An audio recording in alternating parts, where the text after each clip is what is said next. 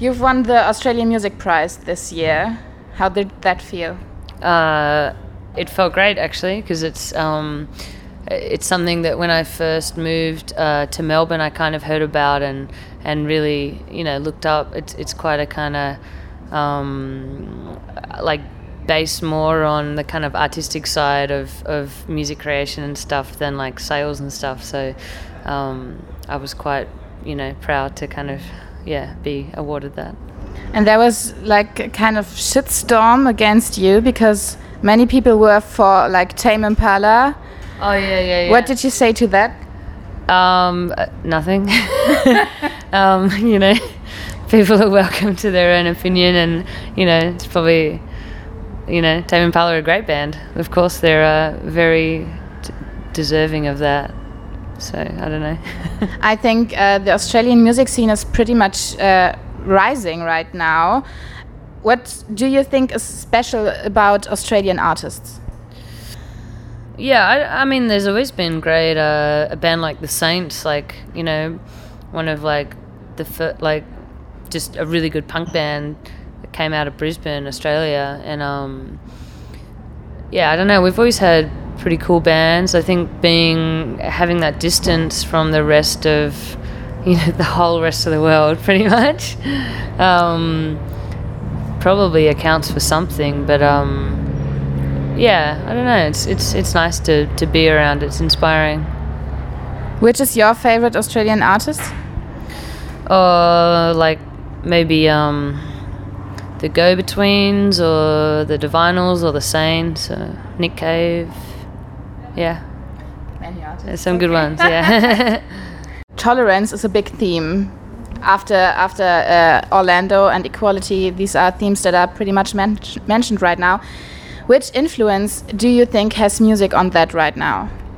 Well, you know, I think music and art in general has um, has the the power to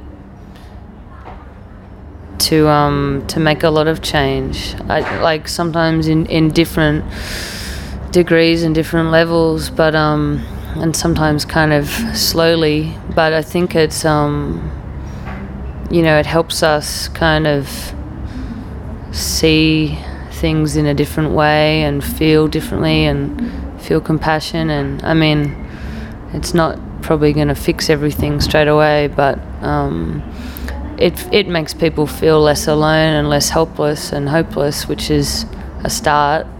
Yeah. you know, um, but yeah, it's hard to kind of think about sometimes. Yeah. Okay, then I have a pretty cheesy question. Okay. when do you sit and when do you sit and think? well, I guess, you know, sitting and thinking is kind of like um, something that we don't really do that much, I guess. We're kind of always distracted with stuff, so not very often.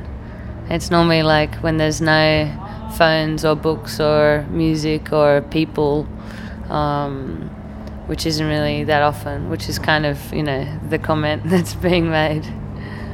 So you like like being without cell phone and without anything else or? Yeah, I mean, it's nice, but it's also, you know, scary because it doesn't happen very often. So when you're left with your own thoughts and um, no distraction, sometimes it's actually a bit more intimidating than uh, than you used to. Yeah. So one could say that your lyrics are very on honest. How does it feel to make these feelings public? I think I think it's uh, it's it's quite um, well, it's kind of funny. Like it's you'd think it would be kind of uh, intimidating and daunting to to to kind of share so much of yourself. But I think uh, you know the once the songs are out there, they um, they they belong to whoever listens to them and they interpret them in their own way. So it, it's kind of not as personal anymore.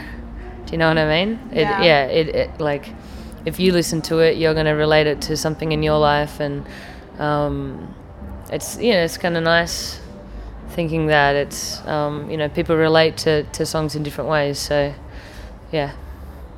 Another question to the Roskilde. You now played some pretty big festivals: Coachella, Glastonbury. Um, This is my favorite one. you have to say that, haven't you? but you haven't played at Roskilde by now, have you? No, this is the first time. Okay, how do you like it so far here? It's great. Yeah, it's really nice. Uh, we just walked around in the rain, and um, and uh, just kind of wandered, checked out a bunch of the stages, and saw this hip hop girl. I forget her name, but she was just with a guide.